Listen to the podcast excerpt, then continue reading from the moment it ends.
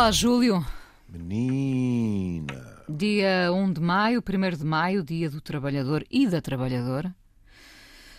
Mas, se me permite, vou só uh, fazer aqui um, um, breve resumo do que se passou no último programa, que foi uma uh, agradável surpresa uh, para quem ouviu o programa e quem não ouviu pode ir ouvi-lo em podcast. nós falámos aqui da canção Lígia, da canção Lígia de Tom Jobim, sobre a sua musa Lígia Marina de Moraes. Uh, foi contada aqui uma história sobre uma outra Lígia uh, que me terá falado desta, desta canção. Ora, para dizer aos nossos ouvintes, já agora partilhar esta, esta surpresa tão boa, que não só uh, a Lígia portuguesa ouviu o nosso programa, como a própria Lígia Marina de Moraes, a musa da canção, e, portanto, nós eh, no Amoré ficámos muito satisfeitos com este cruzamento de experiências de lígias. Hum. Uh, e enfim, uh, é bom quando a mensagem chega assim longe. Bom, há quem diga até que um antepassado da Inês foi com o Pedro Álvares Cabral, não é? Portanto, não é possível, admira. é possível. É, não, não é, admira, não é? É, é. E daí... Que continuem atentos à família. É exatamente isso, é exatamente isso. Bom, uh, isto só para partilhar esta, esta curiosidade uh, e nós ficamos muito satisfeitos, evidentemente.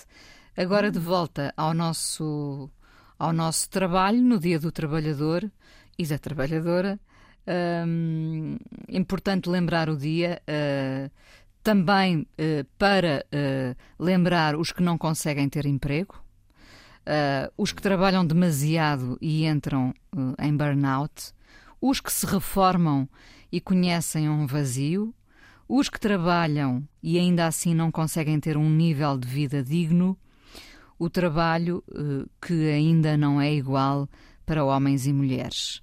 Uh, podemos falar é, do trabalho, cima... que às vezes é uma carga Sim. de trabalhos, não é, Júlio? É verdade.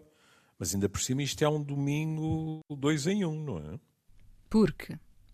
Ah! Oh, meu Deus! A esquecer-me do dia da mãe. É o dia da mãe também. É, é verdade. Esqueci. Eu concentrei-me concentrei no trabalho. Bom, que, que, no tá fundo bem. é este trabalho também de ser mãe. É um, um trabalho e uma razão, paixão. Tem, tem razão, tem razão, tem razão. No fundo, no fundo, se quiser, isto é, um, isto é um bom resumo do que é este programa, não é? Enquanto a Inês, incansável, trabalhava, fazia a introdução, fazia a ligação com o programa da semana passada, etc., não é? Eu aconchegava-me no seu regaço maternal e limitava-me a dizer: sim, mas hoje também é dia da mãe.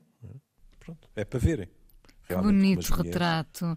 E eu, é, indiferente é. e fria, eh, a falar é de trabalho sem, sem me lembrar da data. Ora bem, até podemos ligar as é duas que as mães trabalham muito, sabe? Muito, muito. E lembrar também, como eu dizia aqui, que o trabalho ainda não é igual em termos de condições para homens e mulheres, não é? Ah, mas esta é a minha deixa, que é para me dar um torrão de açúcar no fim da gravação. Mas temos melhorado, temos melhorado. Os homens agora muitas vezes também ajudam em relação às crianças, etc. Portem bem. Isto foi otimista. Portou-se bem. Tive uma visão esperançosa. Sim, sim, sim. Bom, Precisamos pronto. dela. Pois, claro, é verdade. Não, mas uh, é muito curioso, não é? Porque esta coisa de ser mãe. Uh,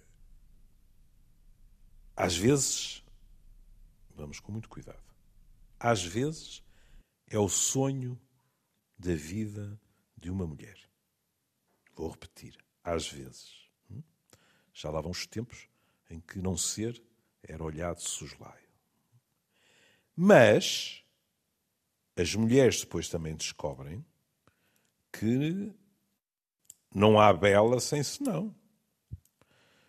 Há pessoas que eu diria que têm quase vergonha de dizer que a maternidade, especificamente, e a parentalidade, em termos gerais, eh, não só dão muito trabalho, que é a palavra do dia, como podem pôr as pessoas, como aliás a Inês já referiu, em verdadeiros burnouts. O problema é que tudo o que se refira às, às abençoadas criancinhas tem assim uma capa de pudor. As pessoas, consciente ou inconscientemente, uh, parece que têm medo de se eu introduzo uma nuvem, nem é preciso ser daquelas muito negras com, com água que vai cair, mas pronto, uma nuvem neste céu azul, neste paraíso da parentalidade, uh, vou ficar mal vista. E não é verdade. As crianças são encantadoras, mas dão trabalho. Muito, muito. Mesmo. Exato. E as mulheres, tradicionalmente, são as principais cuidadoras em termos globais e de todas as idades, mas foram sempre também as principais cuidadoras da ganapada lá em casa. É claro, como eu dizia há pouco, rindo-me dos meus progressos no seu workshop de otimismo, mas é mais do que verdade.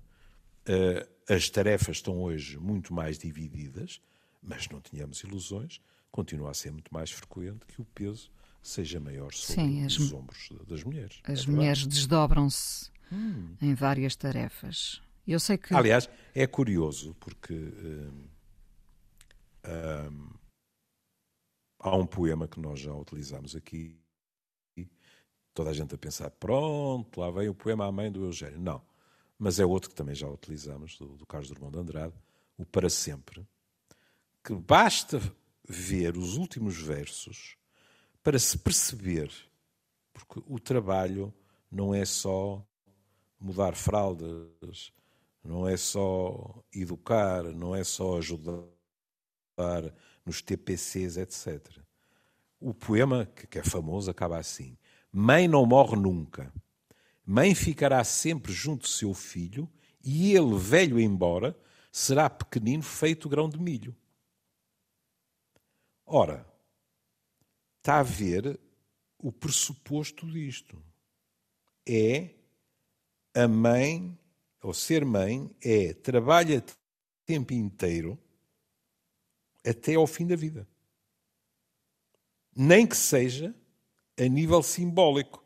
Veja como, como ele escreve: o filho, mesmo velho, em relação à mãe, será pequenino feito grão de milho. Uhum. Hum?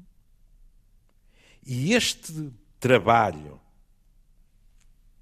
de servir de garante, de apoio simbólico e concreto, de dar segurança, eu arriscar-me a dizer, não só aos filhos, muitas vezes a todo o agregado familiar.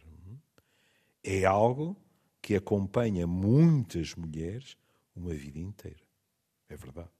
Sem dúvida. Mas enfim, nós estávamos mais na área de, daquilo que foi, digamos assim, a, a instituição do, do 1 de Maio, não é? pela Internacional Socialista, em 1889, relembrando que 500 mil pessoas em 1886 saíram às ruas de Chicago exigindo, imagine condições de trabalho. Oito horas de trabalho. Chegavam a trabalhar 17. A polícia carregou, e houve mortos e feridos, como continuaria a acontecer em, em mais de século e meio depois disso. É? Porque, porque, infelizmente, na história, às vezes foi preciso morrer uh, para que as coisas mudassem, não é? Foi. As mulheres também. Também, também. As, houve, houve mulheres a atirarem-se para a frente de cavalos, em corridas de cavalos, para chamarem a atenção para a sua luta. Houve mulheres a defrontarem homens e cavalos nas ruas pelo direito de voto, etc. É? Quanto à questão dos trabalhadores, bom, mas é, é olharmos em volta. Não só, cuidado, uh, as nuvens que pairam sistematicamente sobre o mundo do trabalho são nuvens no presente, desapareceram outras, sim, do passado, e há outras que uh, espreitam no futuro. Nós falamos aqui muitas vezes do fosso de classes socioeconómicas. Não? É?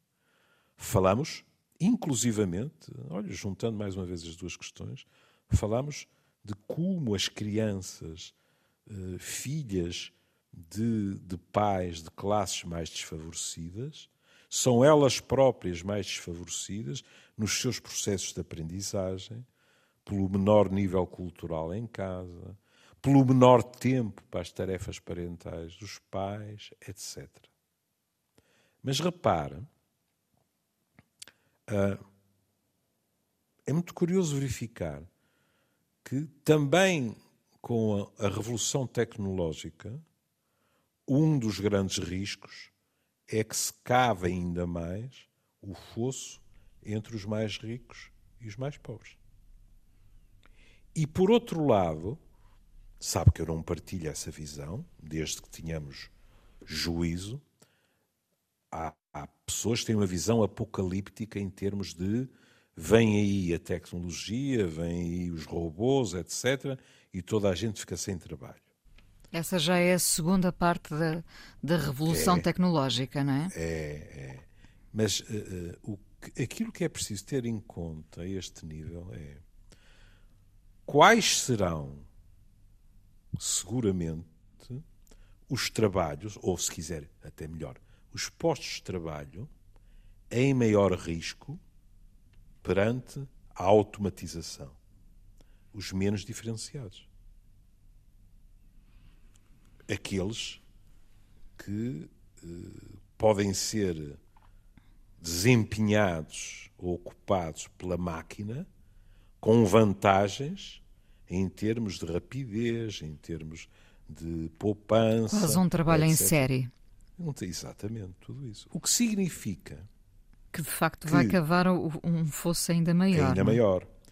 E que ou largas massas da população têm a oportunidade de serem requalificadas, de aprenderem novos, uh, no, novas formas de ganhar a sua vida, de ter novas competências, é a palavra que mais se usa, e, portanto, serem capazes de se movimentarem para outras áreas, ou então estarão à mercê dessa muito maior automatização do trabalho mais diferenciado. E isto é um problema. Júlio tem razão, porque de facto uh, um professor nunca poderá ser substituído por um robô, um médico nunca poderá ser substituído por um robô, não é? Ah, cuidado! Olhe que na minha profissão há especialidades em que eu tenho colegas com o credo na boca. E dou-lhe o exemplo uh, de duas, assim. Radiologia e dermatologia. Dermatologia? Hein? Sim, porque dermatologia também depende muito da imagem para diagnóstico. Vamos, vamos aqui entre nós que ninguém nos ouve. Quando a Inês vai ao seu ou à sua dermatologista, não lhe apontam uma maquineta para ver os sinais, essas coisas? Sim para tranquilizar. Sim. Não é? Pronto. Uh, em grande parte dos casos, diga-se passagem, o nosso dermatologista tem imagens que já estão guardadas do ano anterior, de há dois anos, etc., que permitem a comparação. E, portanto, nós saímos mais tranquilos. Olha, no meu caso, uh, o, o meu dermatologista e amigo diz: Não, Júlio, isto continua a ser uma coisa seborreica, não te preocupes, etc. Porque às vezes não é. E é preciso distinguir. Ora bem, o que muitos colegas meus dizem é que a máquina, em termos de diagnóstico, é, neste momento, em determinadas áreas, já tão competente como o olho humano numa visão, e agora vou meter o pescocinho, numa visão pobre da medicina, isto poderia significar que os meus colegas de, de especialidades eh, dependentes da imagem fossem substituídos por máquinas.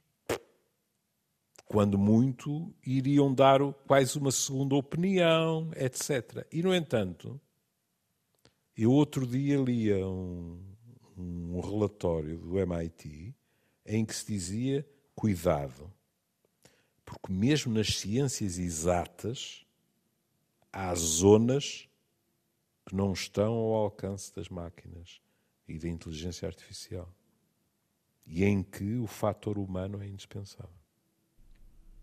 Mas, como compreende, não é por acaso que eu acho que até de vez em quando, vai perdoar que diga isto, mas às vezes uh, cheira um bocadinho a ajuste de contas, porque, como sabe, os psiquiatras, com muita frequência, são alvo de piadas dos colegas de outras especialidades. O que é natural, nós movimentamos-nos no reino da incerteza, do, no reino fascinante do nevoeiro, etc., mas que é muito diferente de áreas em que tudo é objetivo, digamos assim. Já agora não, não, não lhe assusta esse não assusta esse futuro? Esse... Era o que eu ia dizer. Neste momento, de vez em quando, eu ouço diálogos e conversas que acabam à gargalhada uh, com os psiquiatras a dizerem: Pois, pois, mas olha, nós não temos medo. E porquê é que dizem que não têm medo? Porque realmente nós movimentamos-nos numa área que, por um lado, tem tanto fascinante como de suscetível de nos frustrar, porque há poucas certezas, é? e não estou aqui a falar tanto do diagnóstico e da medicação. Estou-lhe a falar, por exemplo, daquilo que mais me apaixona, a psicoterapia. É? E isso é evidentemente um campo minado, mas também com, se quiser, uh, roseiras pelo meio, onde se pode colher uma rosa de vez em quando, que nos dá um enorme gozo, mas é muito difícil imaginar a máquina a mover-se no meio deste nevoeiro. Mas independentemente das profissões, uh, uh, não, não fica receoso em relação a esse futuro tecnológico em que os robôs fico, fico, nos podem substituir, fico, sim. Fico. E, e, não é muito, embora hoje em dia já se, já se veja outro tipo de cinema, não é? Mas houve uma altura em que uh, havia muitos filmes da série B, C, V, X, Y, alguns eram tão maus, tão maus. Mas enfim, qual era o fantasma? Os robôs um dia pá, tomam o poder e tiram-nos a tosse, me permite a expressão popular. É? Já estivemos mais longe, de facto. Já estivemos mais longe, não é? O meu medo nem é tanto esse, sabe? Olhe, sabe uma das coisas de que eu tenho muito medo, e que não sou nada original, Estou a citar outros que estudam essas questões há anos, anos e anos. Um dos receios que eu tenho é que nós idealizamos a máquina. Ou seja, há estudos feitos que provam que, de uma forma inconsciente, porque acreditamos quase cegamente na precisão da máquina, nós, em presença de qualquer coisa que faz soar um alarme, nós eh, estamos mais motivados ou mais prontos a acreditar na máquina do que no ser humano. Ora, as máquinas também cometem erros. Lembro-me de, de, ler um caso de uma, de uma enfermeira que, que podia ter acabado na morte de um, de um doente, porque nem aflorou à cabeça daquela enfermeira que a máquina pudesse ter cometido um erro. E podem. É tão simples como isso. E o que é que teria acontecido? Ela teria que ter pedido a um ser humano que dissesse que aquela diretriz da máquina não podia ser. Hum? E ela não o fez. Pura e simplesmente pensou: bom, é, a máquina diz que é assim, então eu faço, cegamente. E disso eu tenho medo. É, é, curioso porque fomos nós que criámos, ainda somos nós que criamos as máquinas, não é? Sim. E, no entanto, há uma espécie de complexo de inferioridade do homem perante a máquina. Claro. Não é? Há, um, há, um, há um deslumbramento perante uh, a, a, máquina uh, a que eu não consigo muito bem explicar, hum. sendo que a máquina uh, ainda é obra nossa, não é? É, mas repare eu compreendo, sei lá, quando. Como é que se chamava? Deep Blue? Era qualquer coisa assim. Não é? Quando, quando a máquina eh, conseguiu dar uma trepa no campeão mundial de xadrez, é impossível não ficar impressionado, não é? Uma pessoa pensa, credo, então o computador pá, vai ganhar ao campeão mundial de xadrez.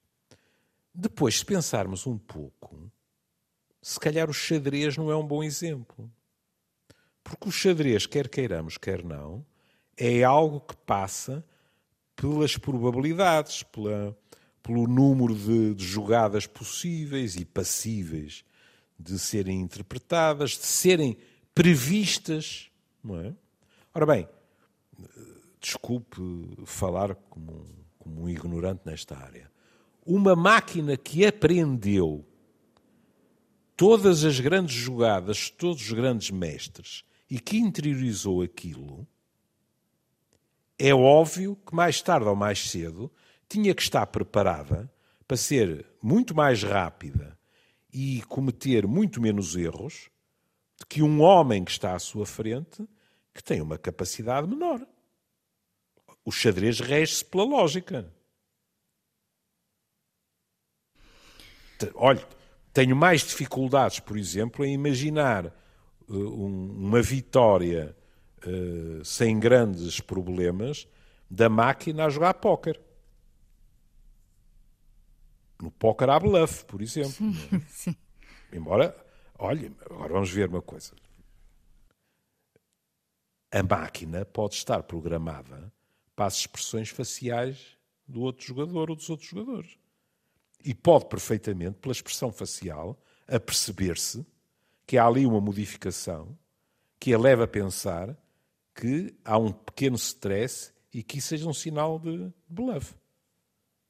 Não tenho qualquer dificuldade em imaginar isto, não é? Agora. Eu estava a pensar, deixe-me só interrompê-lo. Uh, uh, uh, de repente imaginei que prazer teria eu, eu enquanto uhum. espectadora, assistir a um duelo, a um jogo, quer que fosse, entre máquinas, entre robôs. Uhum. Uh, eu, eu, uh, Inês, 50 anos, se calhar o Júlio dirá o mesmo, mas nós estamos a criar seres humanos uh, para quem poderá ser, que já cresceram com as máquinas, não é? Uhum. E, e, e para quem poderá ser fascinante assistir a um duelo robótico, por exemplo. E a tecnologia não, há, não é só a questão do fascínio, é a questão da comodidade. Quando se vai, quando se vai fazer inquéritos na área da saúde a, a, a largos milhares de pessoas, hoje, não é surpresa nenhuma, é nas camadas mais jovens que aparecem pessoas, ou maior número de pessoas, a dizerem não me importo nada de, um, eh, ter telemedicina em vez de medicina presencial, dois, de que o, o meu diagnóstico seja feito por uma máquina e não por uma pessoa de carne e osso, isto não é surpreendente. Agora, depois é preciso ter o bom senso de ver uh, até onde é que isto vai. Lembra-se que eu lhe contei aquela, aquela história que, que eu tinha lido num, num livro, precisamente, de, de medicina e tecnologia, não é? Em que uh, uma família tomava a decisão de desligar as máquinas. Hum? Porque Sim. não havia esperança, não é? E os, os meus colegas pediam à família que dissessem quando e se, claro, não é? Pronto. E a família disse sim, apagar a máquina. E o que aconteceu é que, por qualquer pequeno tropeço, uma das maquinetas, já não me lembro se era a, a de, da respiração, se era do batimento cardíaco, continuou a funcionar. Quando, na realidade, aquela pessoa já tinha morrido. Hum? E o colega que escrevia dizia: Eu pus a mão no ombro de um dos filhos, que olhava hipnotizado para a máquina, não é? E disse: Isto é mau funcionamento. E abracei-o. É? Dir-me-ão: Ah, mas isso não é propriamente um gesto técnico, pois não. É um gesto de compaixão, de sofrer com o outro. Hum? E isto é muito difícil pedir às máquinas. Pela razão que eu sempre lhe disse, minha querida, que é a empatia pressupõe que nós também tínhamos passado por determinadas coisas. Daí que ainda hoje esteja, na minha opinião, viçoso o Odisseia no Espaço do Kubrick. Porque há coisas no Odisseia no Espaço que eh, são inigualáveis. Quando, ele, quando, aquele, quando aquele computador enlouquece e se prepara para os eliminar um a um, hum, é evidente eles vão desligar o computador. E essa cena, num filme que é fértil em cenas inesquecíveis, hum, logo a inicial com o macaco a perceber que pode utilizar o osso para agredir, não é? E atirar o osso ao ar e de repente transforma-se numa nave espacial, é uma coisa espantosa, não é? Mas essa cena em que ele vai desligando o computador é, na minha opinião, uma cena espantosa, é de formação profissional do psiquiatra, porque se se lembra, o computador, à medida, primeiro, começa a argumentar e a dizer eu prometo que nunca mais faço isto, isto foi um engano, mas eu já estou bem, etc.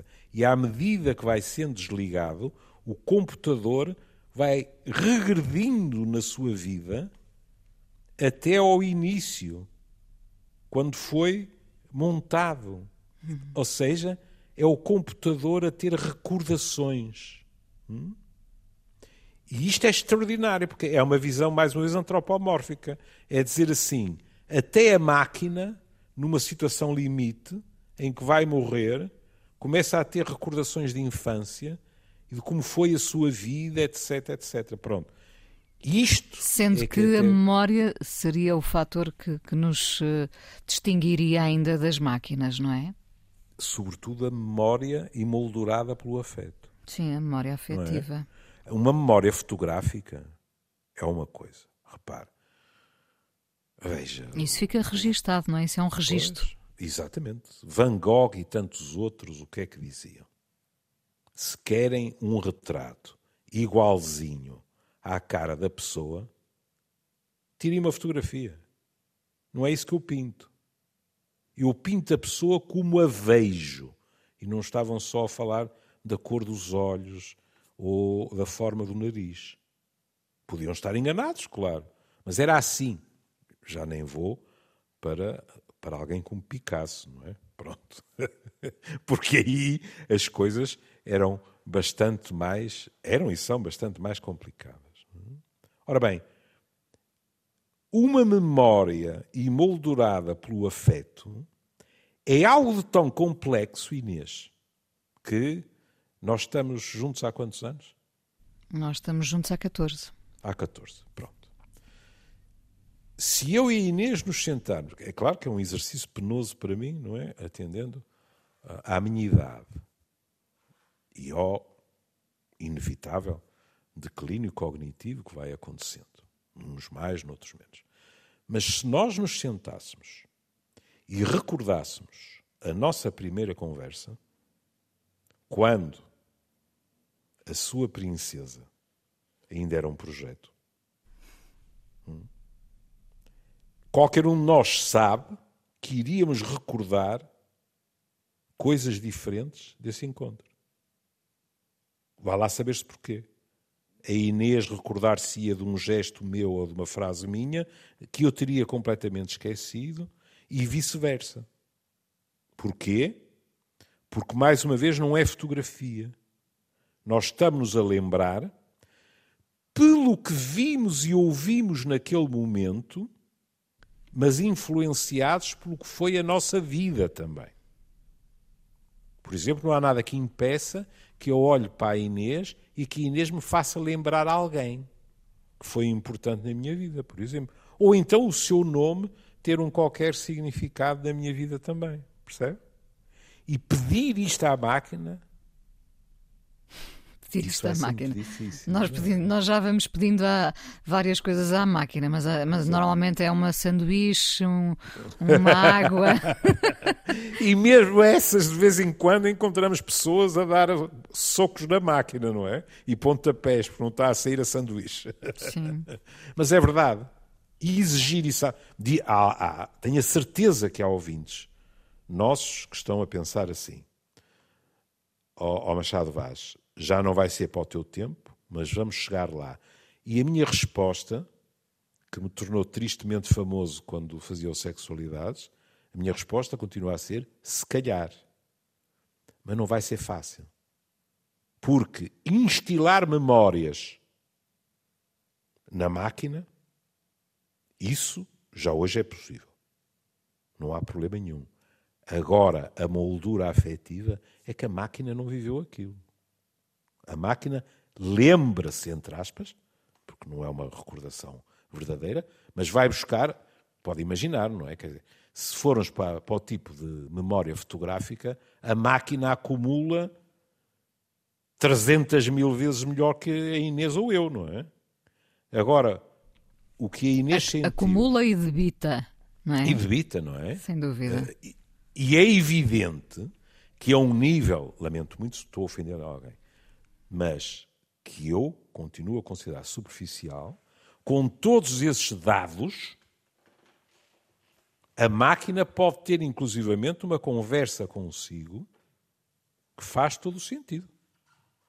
Desde que tenha os seus dados. É?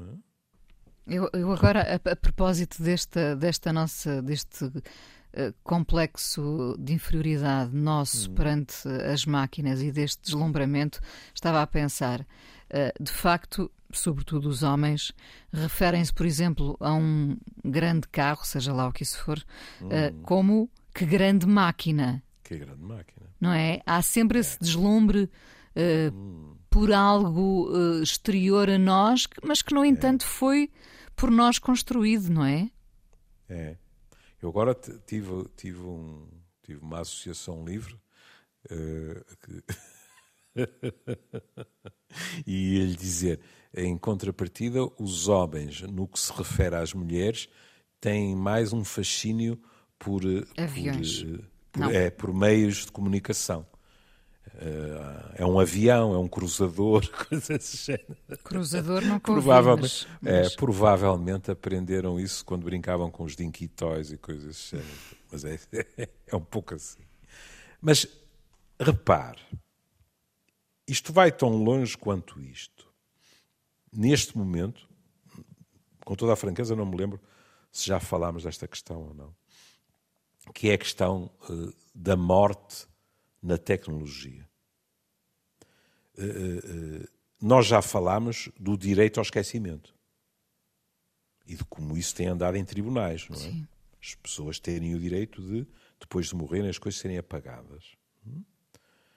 Neste momento há um negócio, por isso é que eu não me lembro se chegámos a falar disto, porque eu achei muito interessante a questão. Alguém pôs a questão ao contrário e disse assim: Mas espera aí, e se em vez de apagarmos as pessoas, as que pedem para ser apagadas, é? nós criássemos uma espécie de sobrevivente à morte. E então qual é a proposta? A Inês fornece tudo o que tem em termos tecnológicos de uma pessoa, mais das vezes, que lhe é querida. Além disso, conta tudo o que quiser acerca dela. E depois a inteligência artificial trabalha tudo aquilo e cria uma entidade com quem a Inês pode falar de um modo coerente, como se fosse a pessoa que morreu. Aliás, não sei como se chama a série, mas eu, eu, eu vi um episódio, um episódio uh, delicioso, não sei se já na Netflix, e, e cada episódio é uma história.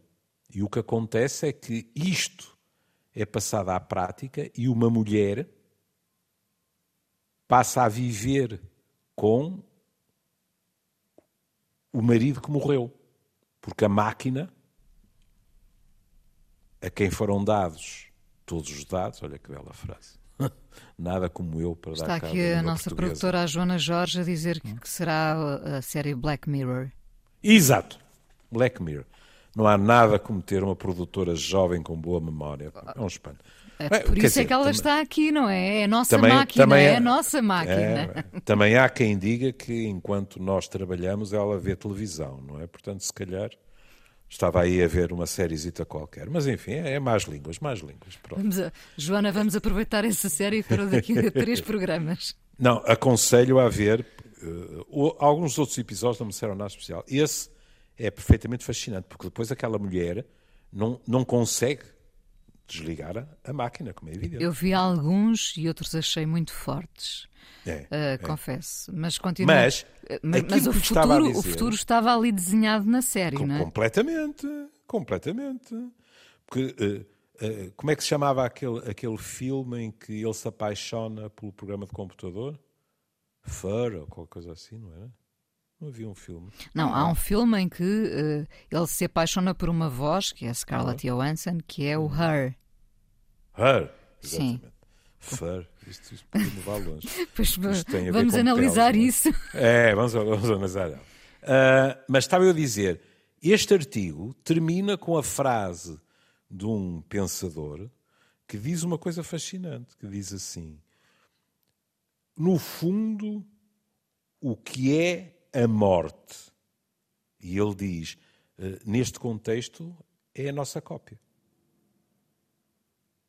Ou seja, nós morremos em carne e osso, não é? Mas fica uma cópia digital que cada vez mais pode ser credível, digamos assim. É? Agora imagine esta cópia digital em forma de holograma. E a Inês chega à casa cansada, ao fim de um dia de trabalho, carrega num botão e tem no meio da sala a imagem do seu antigo namorado que morreu num desastre de, de, viação, ou seja, o que for, que lhe pergunta como foi o seu dia, com quem a Inês conversa. A conversa dele pode, por exemplo, passar por lhe dizer uh, o que tu precisas é de um bom banho quente e de um copo de um bom tinto e lembras-te das viagens que fizemos às Caraíbas e tudo isso aconteceu e tudo isso entre aspas, é real. E dispensamos os abraços? Chegados aí? Eu confesso a minha ignorância. Eu acho que abraçar um holograma não, deve ser um é pouco possível. vazio. Não, deve, não. não, é? Mas, mas, mas também já não garanto, não é? Porque também não deve ser, não, não deve ser, claro que não é, não é assim tão difícil uh, transformar isto num robô, não de carne e osso, mas de um tecido qualquer que, que simule a pele, por exemplo, não é? Portanto, as possibilidades são literalmente infinitas. Estamos, estamos já uh, no fim deste programa porque uhum. isso quase que permitia começar um novo programa. Essa, essa, essa conversa dos hologramas e de, uhum. de, de enfim, do diálogo que podemos manter diariamente, uh, a cada minuto, entra também na, no campeonato das expectativas, não é? Nós nunca nos vamos desiludir com um holograma. Pois não. Até porque, repare, o que acaba de dizer também vai ao cerne da questão, que é, isto pode ser ignorância minha, mas esse tipo de holograma, em princípio, não é feito para discutir consigo e para discordar de si. É feito para lhe agradar. É isso que queremos. É? Um, um, dia é teremos... isso que queremos. Pois, ou seja, ou seja, eu uh, depois há até questões éticas que é uh, eu falei de morte, mas suponhamos que a pessoa em causa não morreu e suponhamos que eu pago para ter isso de uma antiga namorada. Isto levanta, levanta uma questão ética, não é? Tenho o direito de o fazer ou não? Mas filo. E agora vou dizer para lá: olha, e como podem ver por isto, isto, isto, isto, ela tinha pelo na venta. Portanto, eu quero um holograma que, quando eu disser qualquer coisa machista, ah, dê-me na cabeça. É isto mais provável? Não é é nós tentarmos que o nosso ego seja o mais afagado possível. E é? depois é? poderá haver gente que, gostando tanto de si próprio, poderá criar um holograma idêntico, não é? Oh, Portanto, querida, ficar a falar já, com.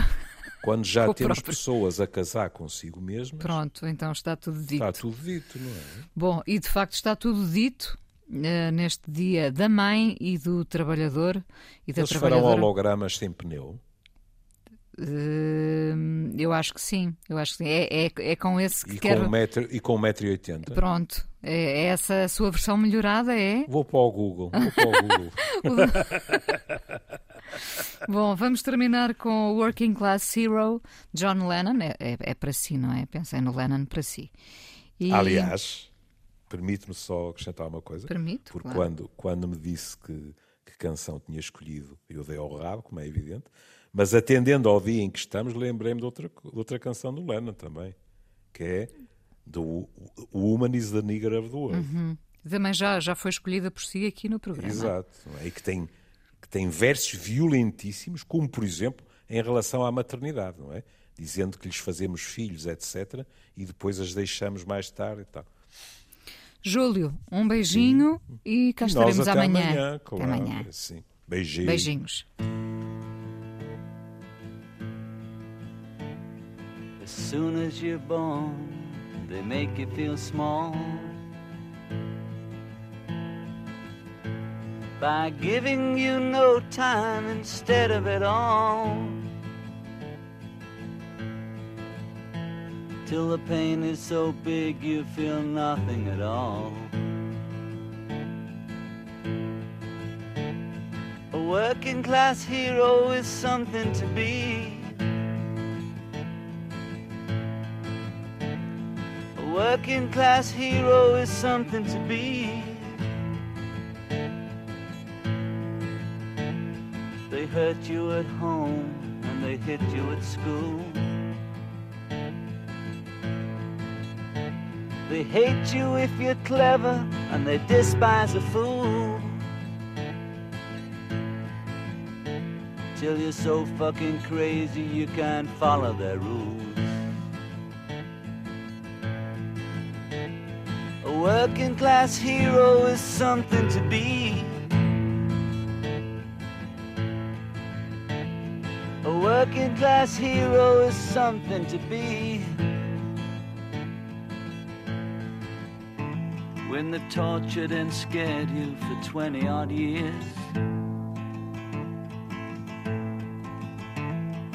Then they expect you to pick a career. When you can't really function, you're so full of fear. Working class hero is something to be. A working class hero is something to be. Keep you doped with religion and sex and TV. And you think you're so clever and classless and free. You're still fucking peasants as far as I can see. A working class hero is something to be. A working class hero is something to be.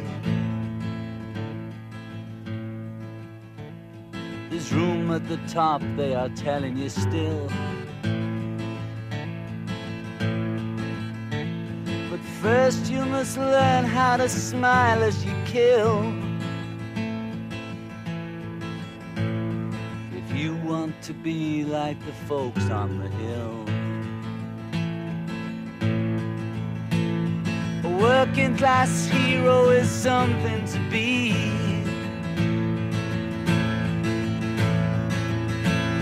A working class hero is something to be.